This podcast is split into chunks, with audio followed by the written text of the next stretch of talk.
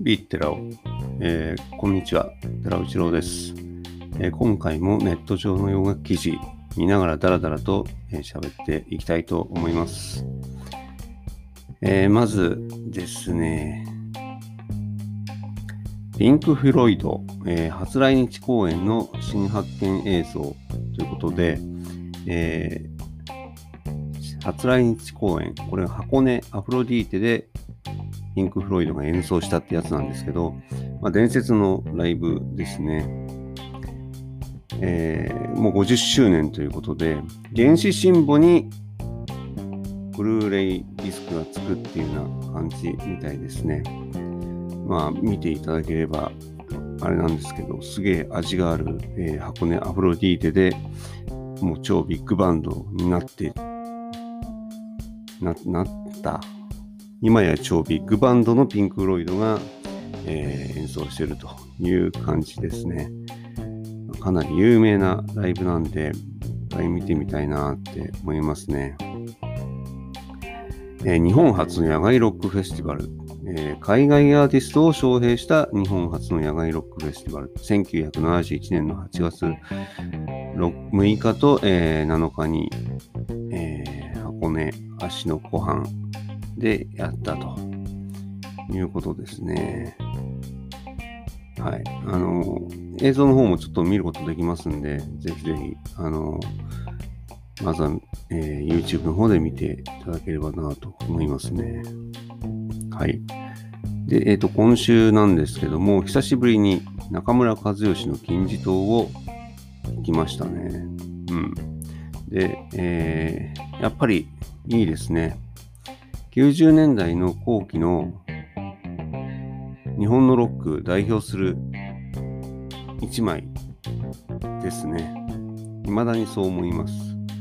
すごいこうバタバタした感じのドラムと、で、まああの、言葉が詰め込まれたり、詰め込まれてなかったりっていう中村和義の、まあなんつうのかな、メロディーというか、タイム感。これがすごく90年代っぽい、90年代の後半っぽいえー、感じがしますね。あの当時、えー、歌い方と、えー、歌詞が非常に新鮮で、まあ、渋谷陽一をはじめとして費用ガ筋の大きな支持を得てましたね。はい。まあ、その後、ね、あと2枚ぐらい中村和義に CD 出すんですけど、その後、ちょっと、えー、停滞したというか、まあ今、えー、追っかけてるかっていうと全然追っかけてないですけども、この中村和義の金字塔については、まあ、絶対この先も、えー、年に数回聴くアルバム、それは変わんないのかななんて改めて思いました。傑作ですね。ただ、えっ、ー、と、犬と猫、街の、なんだっけ、明かりだっけ。で、どこにいる？永遠なるもの。このあたりはもうすごいガツンとくるんですけど、一世の生とか、丸三角四角とかね、この辺りはちょっともう聞けなくなってるというか、入ってこなくなっちゃってますね。名曲は名曲だけどもっていうとこですね。はい。U2 は、えー、レモンのミュージックビデオを新たに HD リマスター化ということで、えー、あの U2 の、ね、YouTube チャンネルの方で聞けますよと。ま、最近ずっとやってますね、U2 このえー、HD リマスター化ですね。この歌もすごい、今きっと、えー、広がりがあって、せっかくなんかこう聴いてると、目の前がバーッと開けるような感じがあって、いいんじゃないかなと思います。はい。えー、ホワイトスネークのデイビッド・カバーデイルは、えー、バンドの次のワールドツアーを最後に、えー、ツアーから引退する計画について語ってますよということで、はい、69歳なんですね、カバーデイル。で、えー、ザ・ロックス2021の授賞式で、えー、初代ロックスオーナーズ賞を受賞した際にこう述べているということで、去年お別れツアーを行う予定だったと。チケット完売ですごかったけど、新型コロナウイルスの影響で全てキャンセルになったと。まあ、来年にはできると思うということですね。まあ、ツアーから引退した後も新しい曲を書いたり、レコーディングの方はやってきますよということみたいです。まあ、70目前でジーンズを履くのも大変だと、あのカバーデイルが言ってるということで、まあ、80年代にちょっと考えられなかったあれですね。あの、ホワイトスネークってなんか初期の、えー、CD が、えー、配信に入ってないんで、まあ、どっかでそういったところも、えー、改善してもらいたいなと 思います。カバーデイル。はい。カバーデイルね、歌声ってすごいかっこいいですもんね。新作聴こうってあんまり気はないですけど、昔の音源ちゃんと聴けるようにしてもらいたいな。まあ、CD かけりゃいいんですけど、なかなかもう、なかなかね、CD 聴こうっていう感じでもないんで、配信で聴けるようにしてもらいたいですね。はい。えー、クイーンの偉大な業績を振り返る、クイーン・ザ・グレイテスト、毎回出てきますけど、エピソード14は、えー、日本編になってます。えー、これ見ましたけど、なかなかクイーンの日本に対する、まあ、愛のようなものをしっかり感じることができる映像になってますね。あの日本人の人もあのすごい、いい感じの英語でインタビューに答えてて、なかなか、えー、いいと思いますね。このとあの毎回この Queen The Greatest の話してますけども、非常に本当によくできた、えー、YouTube の、えーまあ、連続ドラマというか、ドキュメントというか、だと思います。こういうのをもっと他のところでもやってもらいたいし、日本語の字幕つけてやってもらいたいですね。まあ、クイーンだけじゃなくて、まあ、ディープパープル、オアシス、ブラーとか、その辺のこういうシリーズ見てみたいですね。えー、次はハンブルパイですね。ハンブルパイ、ライブイン東京1973渋谷公会堂における熱狂のコンサート。ということで、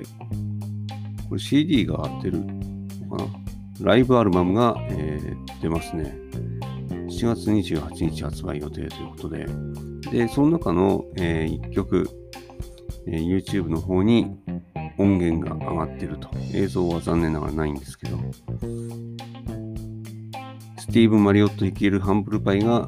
73年5月に行った最初にして唯一のジャパンツアー、その最終公演である東京渋谷公会堂でのライブを収録ということで、もちろん女性コーラス隊、ブラックベリーズをバックに従えた、えー、マリオットの、まあ、爆裂するボーカルということでしょうね。えー、ちなみに、えー、今なお語り草となっている来日公演を仮想体験せよということで、まあ、語り草となっているで。実際この YouTube の音源聞くとですね、やっぱりすげえなという感じがしますね。はい。えー、ちなみに CD には、え、ジャパンツアーオフィシャルパンフレットのミニチュアレプリカと、えー、同日公演の入場券、半券の原寸原寸大レプリカが入ってますよということで、いわゆる至れり尽くせりというやつですね。とにかく素晴らしい、えー、ライブです。まあ多分全体としても楽しめるんじゃないかなと思いますんで、はい。そしてスーパーソニック2021、えー、出演アーティスト第1弾発表ということでびっくりしたのが、えー、海外のアーティストも来れるみたいですね。はい。えー、まあ、清水さんかなり苦労して呼んでくれたということでしょうか。ちなみに2020年9月18日土曜日、19日日曜日、えー、開かれるということで、まあ、例のごとく東京、大阪、それぞれでやりますよという格好ですね。さすがだなというところですけど。セットとアラン、アラン・ウォーカー、ニッキー・ロメロ、クリーン・バンディット、オーロラ、オーロラ、この辺りが来るということで、まあ、DJ セットの人たちがなんとか来れますよと。まあ、確かにバンドとかだとクルーとかいっぱい呼ばなきゃならない感じもして、まあ、なかなか難しいけども、まあ、DJ だったらいいよということなんでしょうか。多分アスリートとかと一緒でもう動線決まってて少しかこの人たちはいけないけども、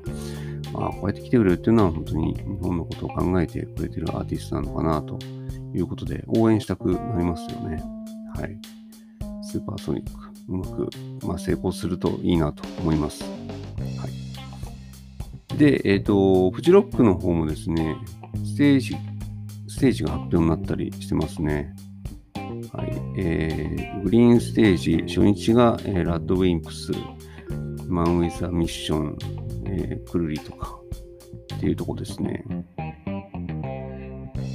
はい、坂本慎太郎はフィールド・オブ・ヘブンの鳥かなというとこですね。リトル・クリーチャーズも出ますね。リトル・クリーチャーズ、すみません。で、えー、2日目のグリーンステージが King Gnu が多分トリ、コーネリアス、クロマニヨンズ、サンボマスターということで、ここはかなり、えー、動員を意識した、えー、ラインナップかなと思います。ナンバーガールはホワイトステージのトリ、バースデー、その前がバースデー、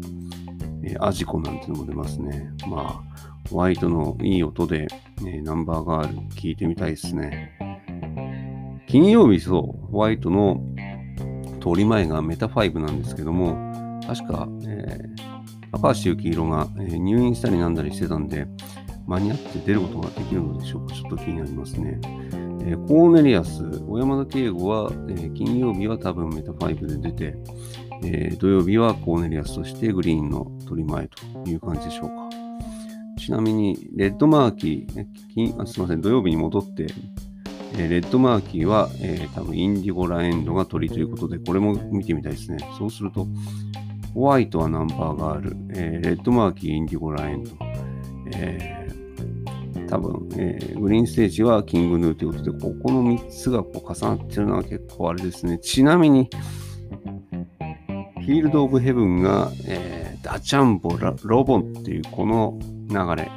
絶対見たいですけどね。しかもその前は、チャーですよ。もうフジロックといえばチャーと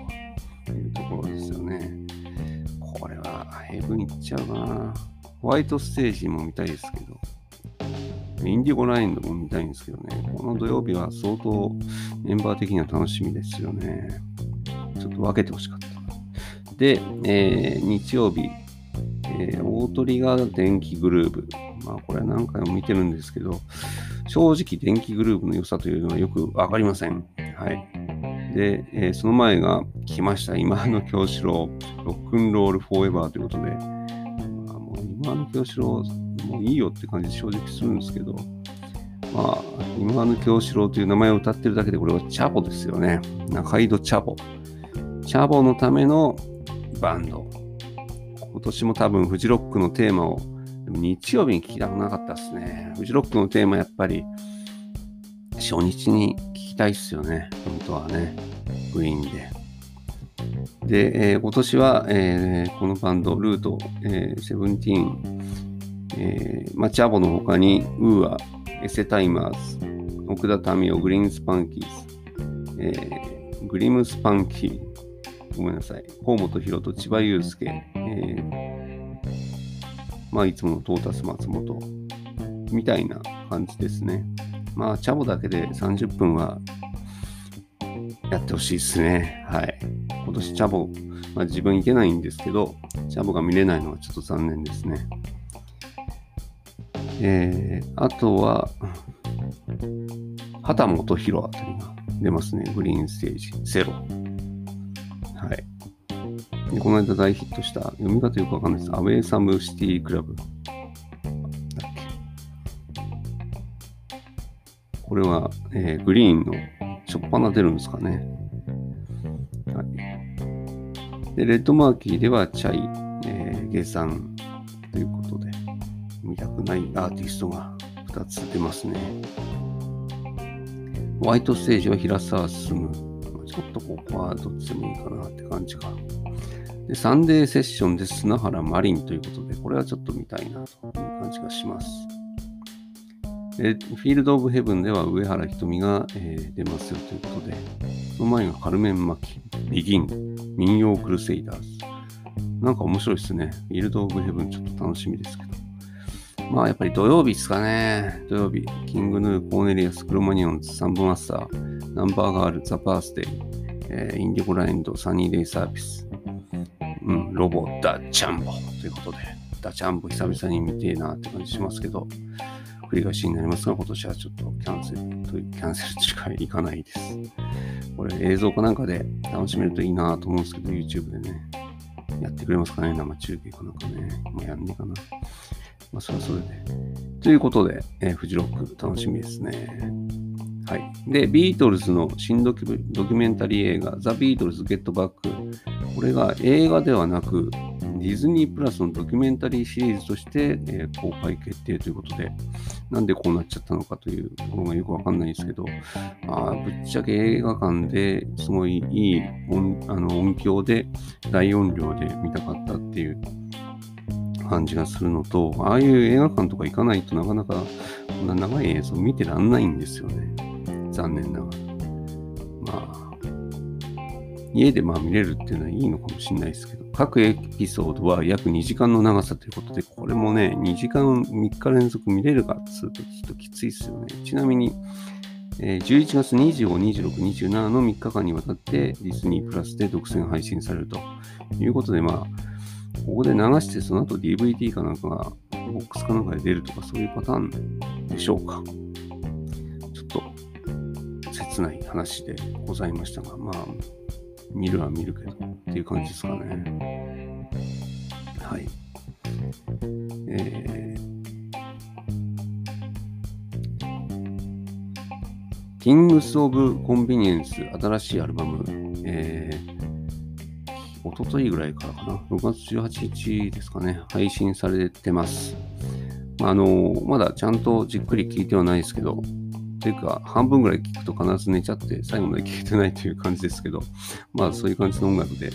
えっ、ー、と、まあ今までの、えー、キングス・オブ・コンビニエンスよりさらに、えー、シンプルになって、えー、メロディーと、えーまあ、ちょっとこう、やっぱりテクノ的な要素というか、クラブっぽいところがあったりするじゃないですかね。そこがこう、昔の、あのー、アコースティックものと違うところかななんて、このユニットについては思うんですけども、まあ、その辺、なんかキラキラした音の使い方が非常にいいなと思いました。えっ、ー、と、まあ、ちょっと、あの、リズム的にはもっとこう、遅い、遅いか、遅い感じになってるんで、まあ寝ちゃったりとか、えー、するような感じですけど、非常に、あのー、いいアルバムだなというふうに思います。で、6月18日、えー、ポール・マッカートニーの、えー、誕生日だったんですね。え、79歳ということで、もう80歳一歩手前、なかなか、そしてあの、バイタリティっていうのはすごいなと思います。まあ、ただ、やっぱり現役バリバリでやっていくには、そろそろあと、あの、数年、まあ、ライブやって世界回ってなんていうのはなかなか厳しい、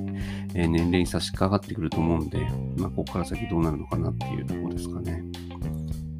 まあ、えっ、ー、と、リアルタイムでポール・マッカートニーのソロアルバム聴いたのが、フラワーズ・イン・ザ・ダートだったんですね。まあ、89年とかそのぐらいのアルバムだったかな。わかんないですけど、覚えてないですけど。で、この時が、えー、ポール・マッカートニー47歳なんですね。あの、聞いててすげえ、あの、おっちゃんだなっていうのを飛び越えて、じいさんだなっていう風な感じで、その当時中学生だったんですけど、自分は捉えていたんですけども、まあ、そこからね、30年で79歳今ということで、約30年で、この30年っていう時間ですね、あっという間ですよね。気づけば自分もそんな感じになっちゃうのかなというふうに、ちょっと切なくなりますね。はい。というわけで、え今月の、あ、今月ね、今週の、えー、寺尾の一枚ということで、えー、ウィングスのワイルドライフ。えー、1971年発表のアルバムでマッカートニーから、えー、マッカートニー・ラムで、その次がワイルドライフということで、えー、ウィングスとしては、えー、デビューアルバムになります。で、えー、ウィングスの傍ら、まあ、傍らというか、ウィングスってポール・マッカートニー、えー、リンダ・マッカートニー、デニー・レインというところの夫人、まあ、ここでいくつかメンバーがね、コロコロ変わる、後のメンバーはコロコロ変わるって感じなんですけど、まあ、デニー・レインと初めて組んだのが確かこの作品ということだと思います。はい。で2週間程度で制作されまして、デモテープみたいな、えー音になってますね。で、これが、あの、完成度もちょっとこう、あんまり高くない、そのまんま、あの、バンドで一斉ので演奏して、それをそのままこう、音にしたような、あの、アルバムなんで、え荒っぽい演奏アレンジが当時の評論家から、まあ、非常に違反されたと。でチャート上でもイギリスで、えー、ポール・マッカートニーのお膝元のイギリスで10位入れなかったということで、まあ、ポールの、えー、歴史の中ではかなりの失敗作という位置づけかなと思います。まあ、正直言って、あのずっと低評価のアルバムだったんで、あのまともにもちろん CD 持ってないですし、聴いてなかったんですけども、まあ、今回ですねあの、ちゃんと聴いてみようということで、じっくりあの2、3回もっとかな、あのリピートして聴いてみました。で、そうすると、1回通してもう1回目ぐらいで、あの、すごい頭に入ってくるし、やっぱりいいアルバムだなって思いましたね。ソフトサイケというか、この白チューム的な、えー、ポール・マッカートニーメロディー。これあの、70年代前半のポール・マッカートニー、まあ、マッカートニー、ラム、そしてこのワイルドライフのあたりの、えー、ポールのメロディーって、すごいこう、サイケな感じで、いいですよね。あの、ソフトロックっぽいというか。で、そのメロディーとバンドのこう雑な、えー、演奏がこう、実はすごくマッチしていて、あの、すごくリラックスして聴けるフレンドリーな作品になってるなというふうに思います。ただ、あの、ビートルズすごい完成度の高い作品を出してたビートルズ、特にアビーロードから、これが69年でこのアルバム71年なんですけど、やっぱり期待するところって、えー、そのレベルだったんだろうなと思うんですよね、当時。やっぱり、あの、オーディエンスというか、クラウドというか、そのあたりでこの作品は求められたものとはちょっと違ったのかなっていう感じはします。今もそういうあの流れとはこう全然違って、あのこのアルバムだけをこう捉えて聞いてみると、すごくいい作品だなっていうふうに、まあ、ジャケットの雰囲気もいいですし、今に、今の時代にも合った作品なのかなと思います。そして、えーと、タイトル曲ですね、ワイルドライフっていう、でこの曲がすごいダメな曲なんですよ。あの全然大した曲じゃないのに、えー、非常に長くてもう全然終わんねえみたいな感じで、この出来の悪い曲を、えー、タイトル曲にしちゃったあたりが、えー、まず失敗した理由の一つかななんて思いますね。えー、このアルバムを作ってる時のポール・マッカートに作ってるんですあのこのアルバムが出た時のポール・マッカートに29歳、まだ30前なんですね。かなりこう、もうあの人生の苦楽を味わい尽くした、えー、アーティストが作ったアルバムのようにも聞こえるんですけども、まだ30前ということで、まあ、一回この辺り、えー、この3部作、ソロ3部作、えー、で、まあ、あとに一回落ち着いて、で、その後、えー、まあ、マイラブだったりとか、バンドン・ザ・ガンだったりとか、え、まあ、ウィングスの方で大活躍する。で、まあ、80年代またちょっと沈むみたいな。まあ、その中で自分や家族とかとこううまく向き合って会うことができてた頃の、まあ、ポール・マッカートニーのある意味多分幸せな一枚という位置づけができるんじゃないでしょうか。まあ非常に改めて聞くと良かったんで、まあこういうアルバムあるんだろうなと思いますんで、いろいろ、えー、聞いてない作品をですね、ちゃんと聞き直してみたいなと思いました。はい。そしてですね、まあちょっと長いんでやめますけど、えー80年代の、えー、ローリングストーンズ、80年代以降のローリングストーンズを振り返るという企画を、えー、この間やりました。えー、あえてツイッターのこの短い文章の中で、えー、ローリングストーンズの80年代、90年代、2000年代のアルバムを、えー、ざっと振り返るっていう企画なんですけど、それでやっぱりあの聞き直したら、やっぱりローリングストーンズのその、まあ、ダメだと言われてた時期のアルバムも、まあ、やっぱり面白いなという感じがありましたね。まあ、それは次回以降ちょっとまたお話しできればと思います。ということで、えー、今回の、えー、ビートテラをこの辺りで終わろうと思います。また聞いていただけるとありがたいし、何かリアクションいただけるとモチベーションも上がるかと思います。では。